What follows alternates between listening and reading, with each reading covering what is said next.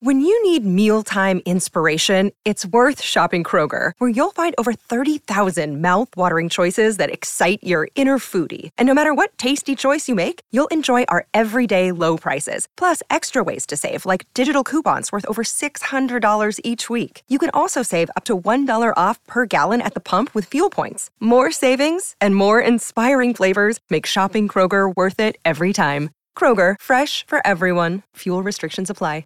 Another day is here, and you're ready for it. What to wear? Check. Breakfast, lunch, and dinner? Check.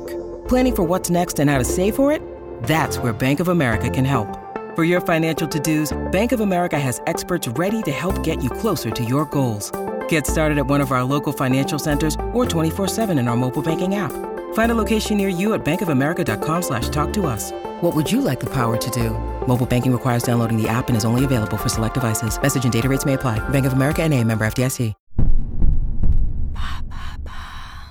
Pourquoi Kanye West est-il considéré comme l'un des artistes les plus passionnants du 21e siècle? Merci d'avoir posé la question.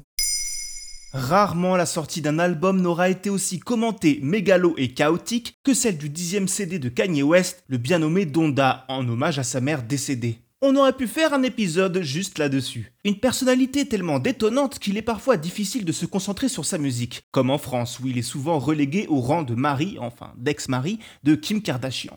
Dommage quand on parle de l'un des producteurs les plus importants de ce début de 21e siècle. À ce point-là Mais il vient d'où ce gars? Kanye est un enfant de Chicago, pas de ses ghettos, mais de la middle class. Un fils à maman, bousillé de rap, qui fait ses preuves en tant que rappeur, mais surtout en tant que beatmaker. C'est en plaçant ses prods qu'il se fera repérer par Rocafella, un label de rap américain en plein âge d'or, dirigé entre autres par un certain Jay-Z, nous sommes au début des années 2000. Si on l'engage pour ses instrus, Kanye, lui, ne veut pas être dans l'ombre. Il veut rapper aux côtés des plus grands, même si son label ne l'entend pas de cette oreille. Néanmoins, il réussira à convaincre ses boss et sortira son premier solo qu'il produira entièrement, et qui devient un classique instantané. Des samples de soul élégants, des voix pitchées, un casting prestigieux et une imagerie de loser qui détonne à une époque le rap se doit d'être crédible et gangsta il rafle presque tous les prix et persistera avec un second album où il magnifie sa formule. Avec son troisième disque, il fait évoluer sa recette, devient pop avec sa reprise de Daft Punk et une musique taillée pour les stades. Il continue d'ouvrir le rap en apportant une imagerie fashion inédite au genre.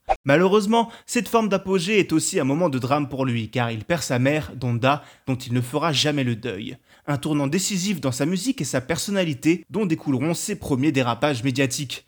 Bref, ça commence à être un peu le bazar, et en plus, le bonhomme vit une déception amoureuse. Déception qui va lui inspirer son quatrième album, et comme Kanye veut parler d'amour, il décide alors de chanter sur tout le projet. L'album, c'est 8 to 8 on Heartbreak, des chansons d'amour full autotunées, un peu déprimos, sur des instrus épiques et minimalistes. Bref, rien à voir avec ses productions précédentes. S'il va influencer toute la musique pop par la suite, l'album est tellement différent des autres qu'il divise son public et les ventes font la gueule. Et comment va-t-il réagir? Le rappeur se vengera sur l'album suivant, le très dense My Beautiful Dark Twist Fantasy, un album de rap baroque définitif qui déborde d'idées et d'invités. Le projet met quasiment tout le monde d'accord, tellement d'accord qu'il rallonge la sauce en sortant un album dans la même veine, en commun avec rien de moins que Jay-Z, Tellement d'accord qu'il se permettra par la suite un album tout bizarre, Isus, un second ovni aux expérimentations parfois inécoutables, mais qui infusera, là encore, toute une palanquée d'artistes.